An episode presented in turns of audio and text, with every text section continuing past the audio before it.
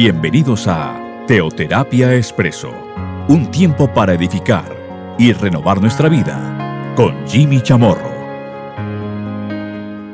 Muy buenos días, bienvenidos a Teoterapia Expreso, nuestra cápsula de cada domingo, nuestra cápsula semanal de cada fin de semana. Teoterapia Expreso.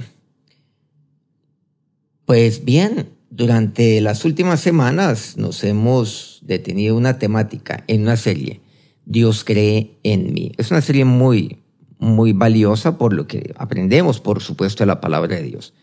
Bueno, muchos me han escrito frente a esta serie. Muchas gracias por, por seguirnos aquí en Teoterapia Expreso cada semana. Este es un programa, un podcast concretamente que se emite una vez por semana. Lo hemos venido haciendo ya durante algunos años. Dios cree en mí. No solamente yo he de creer en Dios, sino para mí como hijo es fundamental que Dios crea en mí. Aquí estamos fundamentándonos en la historia de Gedeón. Hemos comenzado, bueno, y de ahí no hemos pasado, en jueces capítulo 6, cuando el pueblo de Dios estaba bajo grave graves aprietos por la mano de Madián. Los madianitas los tienen acechados, los tienen empobrecidos. Y el ángel del Señor, que es el Señor mismo, después así lo descubrimos, busca y halla a Gedeón. Y, y allí le habla a Gedeón. Lo primero que le dice es, varón esforzado y valiente. Bueno, ahí hay una respuesta pues, sorpresiva por parte de Gedeón queda sorprendido con lo que Dios le dice, pues él ahí mira y, da a entender pues, su, incapacidad para asumir lo que Dios tiene para él.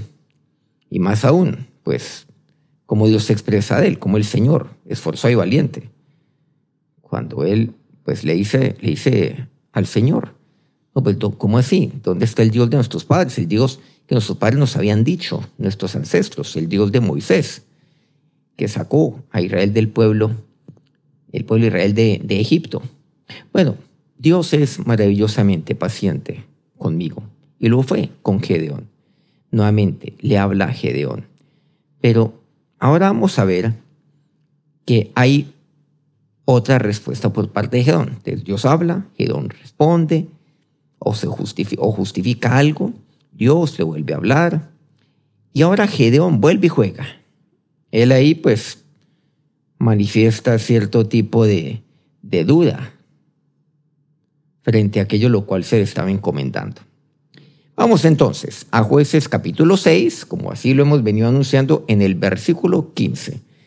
Entonces le respondió, entiéndase Gedeón al ángel del Señor, al Señor mismo, dice, Ah, Señor mío, ¿con qué salvaré yo a Israel? He aquí que mi familia es pobre en Manasés y yo, el menor de la casa de mi padre. Vemos entonces que en la primera respuesta de Gedeón, que ya lo cubrimos hace algunas semanas, porque hemos venido abordando esto así como tenemos que hacerlo, lentamente, digiriendo lentamente a lo que nos dice la palabra de Dios, con algún tipo de detalle.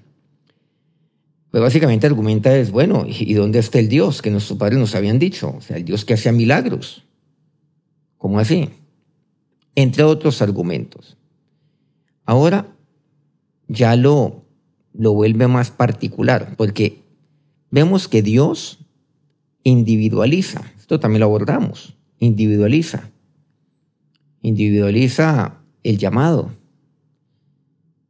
Individualiza la misión. Es contigo. O sea, no, aquí, esto no es en plural. Bueno, él ya entiende eso en esta segunda réplica por parte de, de Gedeón. Él lo entiende. Pero miren cómo lo dice. Ahora habla de él mismo, de manera, singular. ¿Con qué salvaré yo a Israel? No dice con qué salvaremos a Israel. ¿Con qué salvaré yo a Israel? Con esta pregunta daba a entender pues, sus dudas, su incapacidad. Pero ¿con qué salvaré yo a Israel? Aquí se estaba refiriendo a que él estaba dudando el poder de Dios. O, o por otro lado, él más bien con esta pregunta, ¿con qué salvaré yo a Israel? Estaba manifestando, pues, le estaba manifestando al Señor, bueno, dime, ¿cuál es la estrategia que, que yo he de usar para, para derrotar las madritas? Bueno, cuéntame, ¿qué estoy tomando atenta nota? ¿Cuál es el plan a seguir? ¿Con qué salvaré yo Israel? Porque yo no lo tengo. O podemos ver también otra posibilidad. Y es, no. O sea, ¿yo? ¿Será que yo? ¿Yo cómo lo voy a hacer? Y esta última posibilidad es la más probable de todas. ¿Por qué? Miren cómo continúa. Dice, he aquí mi familia es pobre en Manasés y yo el menor de la casa en la casa de mi padre. Entonces aquí lo que vemos más bien es que él se sentía incompetente, inadecuado, insignificante, incapaz, que nada tenía él para salvar a Israel. Porque eso es lo que Dios le dice, que tú vas a salvar al pueblo de Israel, a mi pueblo, a tu pueblo, Gedeón. Eres tú. Y él dice, ay, Señor mío. Ay, Dios mío. Ah. El ah, Señor mío. Es muy común en tanta gente, muy común en los hijos de Dios. Ay, Señor mío. ¿Cómo voy a salir de esta situación? ¿Cómo voy a salvar a mi familia? ¿Cómo voy a sacar esto adelante?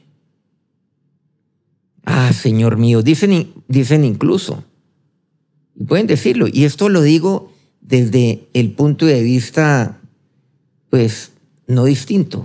Aquí no quiero señalar a nadie, no se sienta señalado por Dios en este momento. Dios no señala a Gedeón. Dios es tan bueno, tan misericordioso, tan paciente. Pero, ¿saben? Pero Dios cree en Gedeón, así como Dios cree en usted. ¿Con qué salvaré yo Israel? Porque mire los planes de Dios, es que tú vas, Dios cree tanto que le dice, tú vas a salvar a Israel. Yo te he escogido para esto. Ay, pero ¿con qué salvaré yo Israel? ¿Cómo voy a sacar yo mi ministerio adelante? Irán algunos siervos de Dios.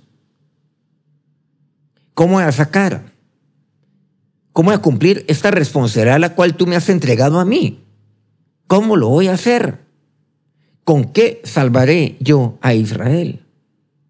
y solamente puedo poner ahí algún tipo de, de argumento. Ahora, ¿es falso lo que estaba ahí presentando Gedeón? O sea, que su familia era pobre en Manasés, de la tribu de Manasés. ¿Es falso eso? No, no para nada. Eso es totalmente cierto. Es mentira que él era, o sea, Gedeón el menor en la casa de su padre.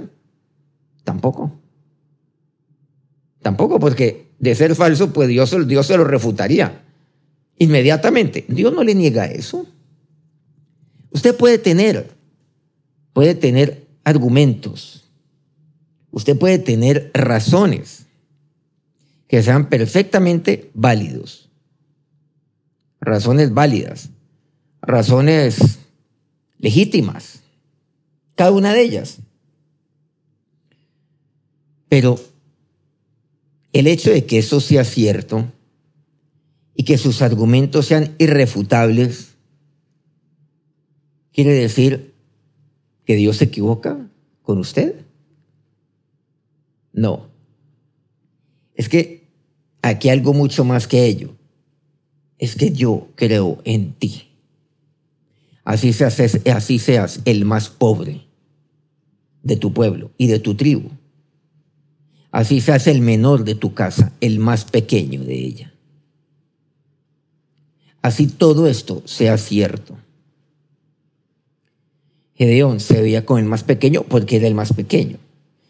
Era su familia la más pobre porque era la más pobre. Ahora, en este caso particular, aquí observamos lo siguiente, y es que no era un tema de percepción personal. En un pasado, seguramente en su segundo argumento o primera réplica más bien, sí, seguramente podría interpretarse como tal. Pero ahora, Gedeón sí le está presentando razones que son ciertas. Miren que Dios no le vale a usted ni la una ni la otra. Usted puede ser una persona que, que no cree en usted misma.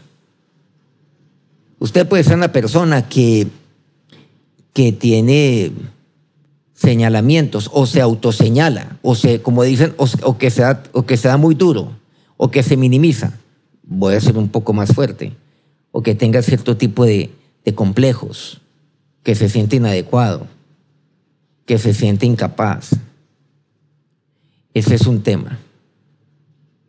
Y otro tema es que usted verdaderamente argumente cosas que son ciertas. Por ejemplo, es que hoy yo soy pobre. Es que yo soy el menor de la casa de mi padre. ¿Usted puede cambiar eso? Por ejemplo, bueno, la pobre es así. Pero el hecho de que usted es el menor de la casa de su padre, ¿usted puede cambiar eso? No, hay cosas que usted no puede cambiar en su vida. Hay cosas desde el punto de vista físico que usted no puede cambiar, como por ejemplo su estatura. Usted no puede cambiar. Aquí hay cosas que, usted no puede cambiar. El lugar donde usted nació, usted, usted no lo puede cambiar. No. Y tantas cosas en su vida que usted no puede cambiar. Pero Dios tampoco le valía ni lo primero ni lo segundo. A usted Dios no le vale eso. Dios no le acepta eso. Dios no asiente con eso. Usted no puede despachar a Dios así, porque entonces Dios no se va a ir así. No, no, no. Dios no se va a ir así porque Dios cree en ti. Porque Dios cree en usted.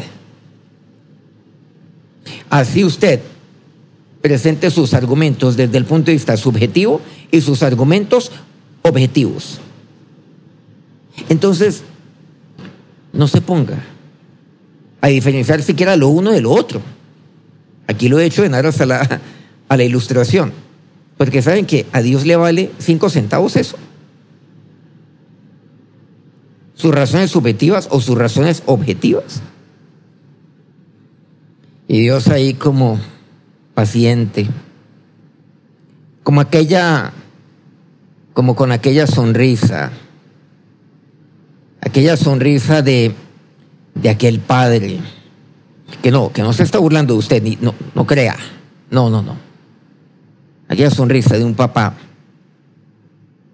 Y que uno como papá hace, como para aquella sonrisa que le dice al hijo y que le transmite, tranquilo. Sí, dime lo que está en tu corazón. Sí, dime tus razones. Pero tranquilo, aquí yo te oigo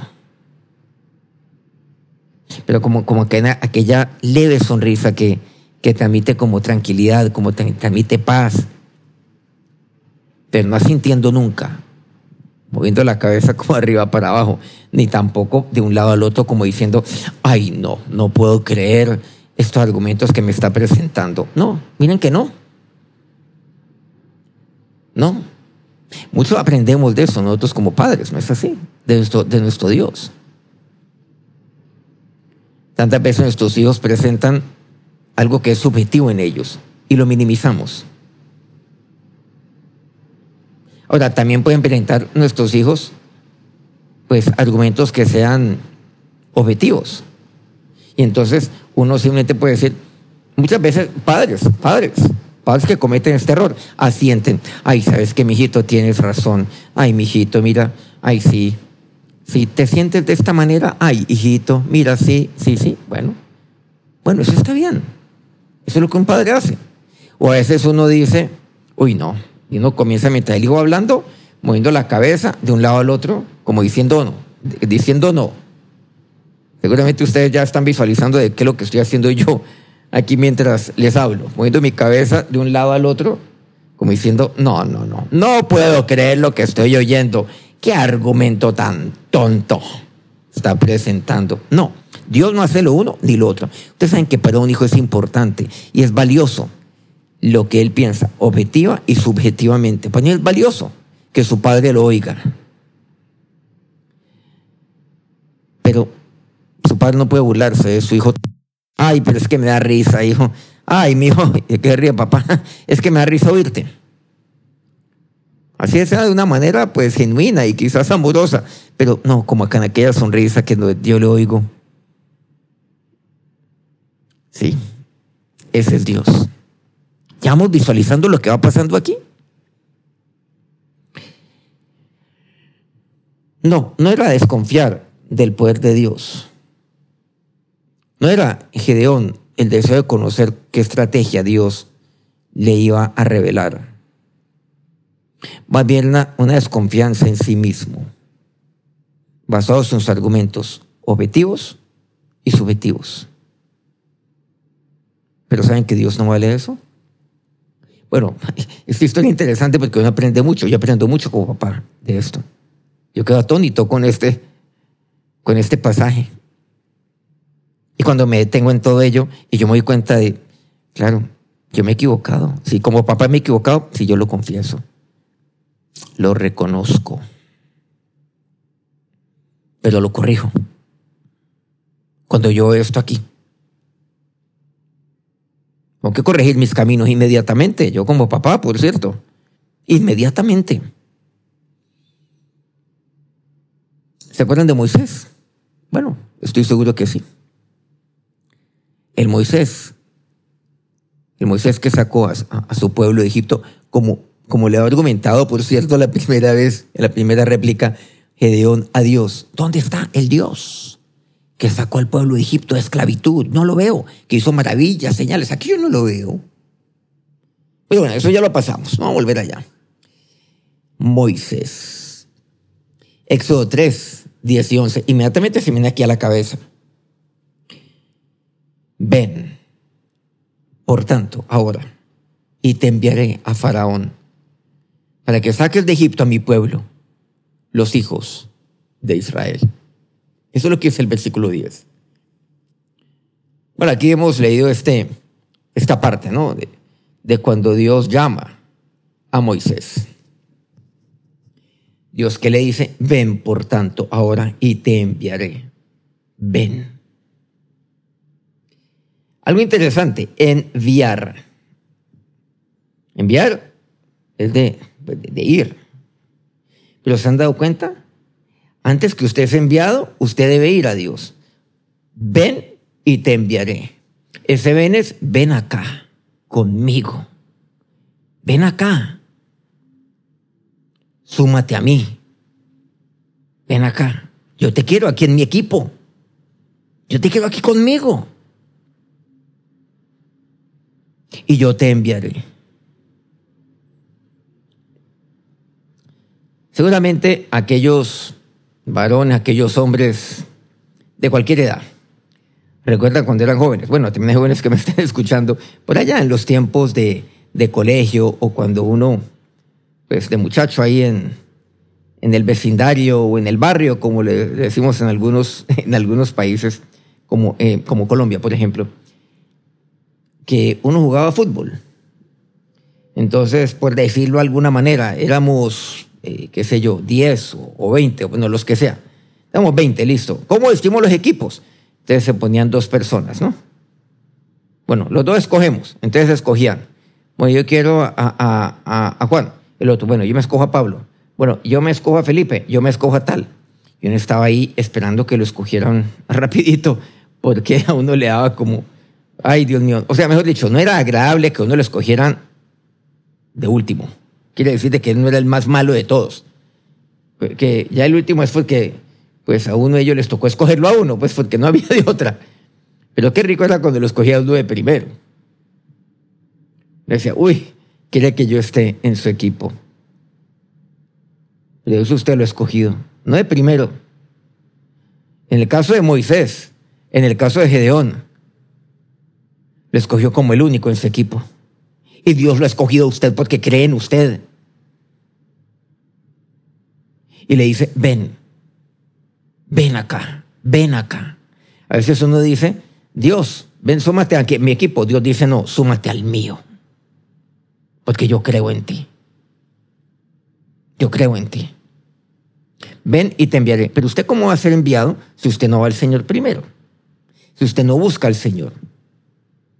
Si usted no ama al Señor. Ven. Si usted no tiene intimidad con Él, ven, le dice Dios. Dios cree en usted, Dios cree en ti. Y como tal, le dice, ven y te enviaré. Le dice, para que saques a Egipto, de Egipto a mi pueblo, los hijos de Israel. Ven. ¿Saben lo que quiere decir el ven? Visión de Dios. Esto lo hemos hablado aquí. Es necesario tener la correcta visión de Dios. Para yo tener la correcta visión de mí mismo, comienzo a tener una correcta visión de Dios. Solo quien tiene una visión de Dios puede tener la correcta visión de sí mismo. En, quiero decir, en cápsulas pasadas, las inmediatamente anteriores, dentro de esta serie, de Dios cree en mí, lo hemos hablado. La visión de Dios, la visión de mí mismo. Ven, visión de mí mismo. Y ten eh, eh, visión de Dios. Es el ven, ven acá. Ven, ten visión de Dios. Usted tiene que tener clara la visión de Dios. ¿De quién es Dios? ¿De quién es el que lo está llamando? Y luego dice, te enviaré. Y el te enviaré, ¿saben por qué? Porque Dios cree en ti. Visión de mí mismo. La visión de mí mismo parte, no de mí mismo, parte de Dios. De ahí parte la visión que yo tenga de mí mismo. Y te enviaré. Versículo 11 de Éxodo 3, el tema de Moisés, ¿no? Entonces Moisés respondió a Dios, ¿quién soy yo para que vaya a Faraón y saque de Egipto a los hijos de Israel? Y aquí hay una pregunta clave. ¿Quién soy yo? Parecido a lo que le diría años, muchos años adelante Gedeón. ¿Con qué salvaré yo a Israel? En otras palabras, ¿quién soy yo? Moisés le hizo eso a Dios. ¿Quién soy yo? Bueno, presenta obviamente también sus razones, sus argumentos. Sí, seguramente objetivos, seguramente subjetivos. No voy a entrar a distinguir lo uno del otro a esta altura de de este tiempo. Porque ya, ya vimos que Dios no acepta ni lo uno ni lo otro. Entonces no importa. Vamos a, gastar nuestras neuronas en eso de manera innecesaria. Pero Moisés lo hace. ¿Quién soy yo? Otra palabra le dijo, ah, Señor mío. Pareció lo de Gedeón, ¿no? Ahí, solamente eso es lo que quiere decir, ¿no? Cuando Moisés le respondió a Dios, ¿quién soy yo para que vaya Faraón y saque de Egipto a los hijos de Israel. ¿Quién soy yo para salvar a Israel? Es lo que ha dicho Gedeón. Y ahora Moisés mire lo que le dice.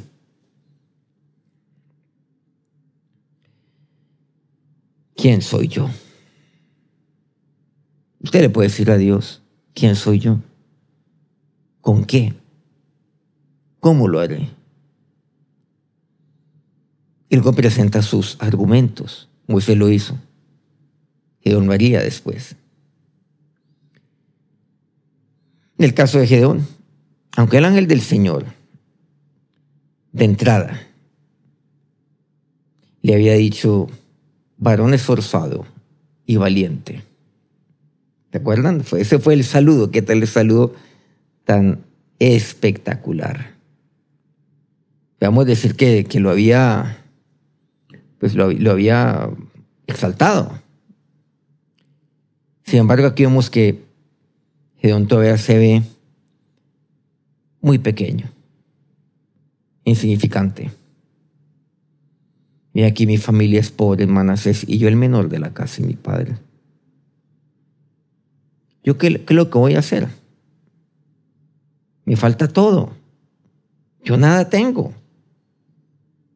No estoy calificado para esto. No estoy preparado. No, no tengo lo que se necesita. No lleno los requisitos. No soy digno de esto. Es lo que le dice. ¿Quién soy yo? Esa es la pregunta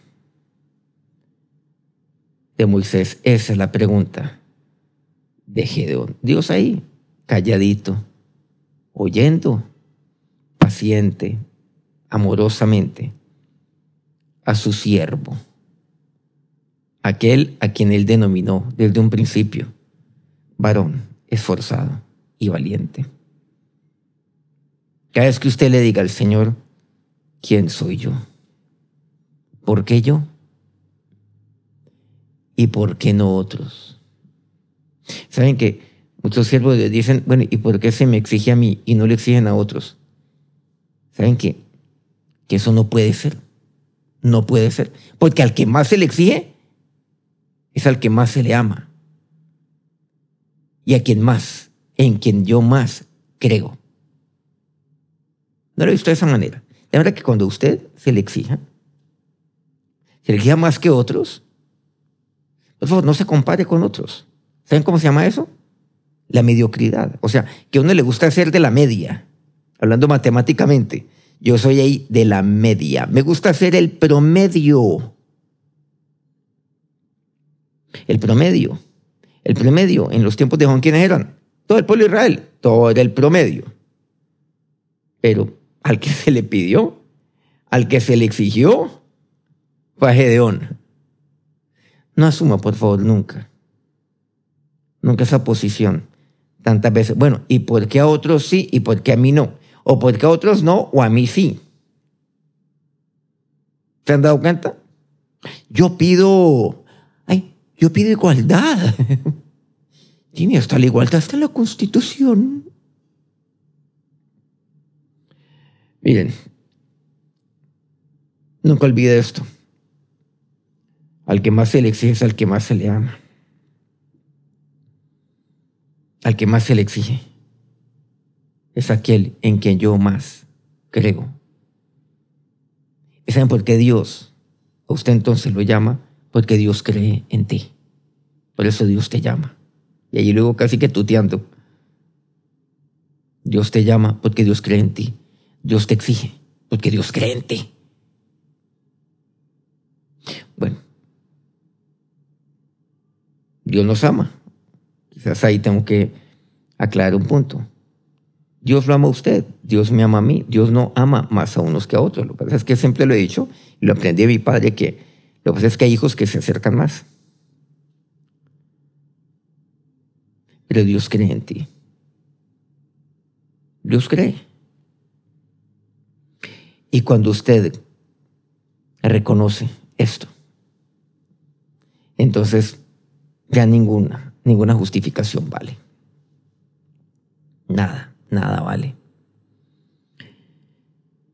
Nunca se pregunte y nunca argumente, jamás. Dios cree en ti. Cuando alguien aquí me argumenta, ¿y por qué a otros sí y por qué a mí no? ¿O por qué a otros no y por qué a mí sí? Ya me di cuenta. Ah, no. Este quiere ser del promedio. Ah, bueno. Ya lo sé. Quiere ser del promedio. Ya. Listo seguirá siendo el promedio. Y yo ya sé que, que con él tengo que actuar de esa manera, con esta persona. Y tengo que, ser, tengo que actuar pues sabiendo que es demasiado sensible y que, y que sí, que tiene argumentos que son válidos. Listo. Pero no comprenden lo que es la bendición de ser la excepción a la regla de ir más allá, de ser aquel Moisés, aquel Gedeón, aquel Josué, aquel David, y tantos que podemos mencionar la palabra de Dios de ser, bueno, tiempo atrás, de ser aquel Noé. ¿Quién soy yo? Bueno, continuaremos con esta, con esta, con esta serie dentro de nuestra, nuestra cápsula, esta, esta serie tan maravillosa que vemos en la Biblia. Dios cree en ti. Dios cree en mí. Vamos a acercarnos a Dios en oración. Ahora, Señor y Dios, nos acercamos a ti en este momento. Señor, te manifiesto a ti tantas cosas que en mí. Saben que usted se las puede manifestar a Dios. No quiero decirle que no lo haga. Él es su papá. Usted tiene preguntas. ¿Cómo lo haré? ¿Quién soy yo? El Señor no, lo va, no le va a señalar. No. El Señor lo oye y lo oye. Y cuando lo oye, Él oye. Él no dice sí mientras lo oye, tampoco dice no. Sí, tiene razón. O tampoco le dice no. Qué barbaridad lo que estás diciendo. No lo puedo creer. Tampoco Dios se va a reír, burlar ¿Saben lo que él hace? Lo oye. Y Dios lo oye para hablarle. Y claro, Dios ahora le habla, y lo veremos, a Gedeón. Y vamos a ver lo que pasa en la vida de Gedeón también. En oración, dígale, Señor, yo no quiero ser el promedio. No, yo no lo quiero. Señor, yo lo que quiero es que tú me oigas y tú me oyes, Señor. Y cuando yo te presento mis razones, no importa, objetivas, subjetivas. Sí, tú me oyes, pero yo sé que nada de eso vale. Nada vale. si tú no creyeras en mí, esos argumentos valdrían si no creyeras en mí. Tú asentarías con mis argumentos. Tú me darías la razón si no creyeras en mí. Pero como me crees, me oyes y me sigues hablando y no me sueltas y no te vas de mí. Así yo me quiero soltar, tú no me sueltas. Como no se pudo soltar Moisés, como no se pudo soltar Gedeón, tú no lo soltaste. Y él no se pudo soltar porque tú estabas allí. Porque tú eres mi Padre bueno. Porque tú eres mi Señor paciente, ese eres tú, Jesús. ¿Usted tiene dudas? Dígaselas al Señor. ¿Se han dado cuenta que Moisés no se las presentó al pueblo? ¿Se han dado cuenta que Dios no se las presentó al pueblo? Sino a Dios, ahí en su intimidad. Presénteselas a Dios sabiendo que en la oración usted recibe la respuesta de Dios, porque la oración es la respuesta de Dios para su vida. Ahí está.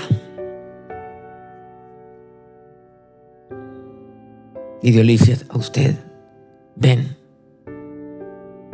y te enviaré, pero ven acá. Yo creo tanto en ti que yo te he escogido aquí. Le dice Jesús, para mi equipo Venid en pos de mí, le dijo Jesús a los discípulos, como aquellos pescadores. Y yo los enviaré, en otras palabras, como pescador de hombres. Venid en pos de mí. Vengan, forman parte de este equipo de pescadores, le dice el Señor. Su Señor. Porque Dios cree en ti. Como creyó en aquel Simón, a quien formó como Pedro. Dios cree en ti. Y ahora, Señor, gracias. Gracias por tu maravillosa palabra sobre mi vida. Por tu seguridad, Señor. Es que me lleno de seguridad sabiendo que tú crees en mí. Que la bendición entonces, que la bendición de aquel que lo llama, que le dice, ven, ven a mi equipo, los bendiga en este día. Amén. Muchas gracias, muchas gracias de verdad por todos sus aportes, sus comentarios con respecto a esta serie que estamos llevando a cabo. Bueno, esto por supuesto nos, nos pone, a mí me pone muy, muy contento, siendo que la palabra de Dios pues está, está llegando. Comparta por favor este, este podcast con, con otros. Vamos a continuar la próxima semana con esta, esta historia. Para, para mí es fascinante de Gedeón. tanto, tanto aprendo yo de esta historia. Espero que ustedes también lo estén haciendo y estén disfrutando pues, de esta serie tanto como lo estoy haciendo yo. Que tengan un eh, feliz eh, día, que tengan un feliz inicio de semana. Dentro de ocho días, dentro de ocho días nos encontramos nuevamente. Dios los bendiga.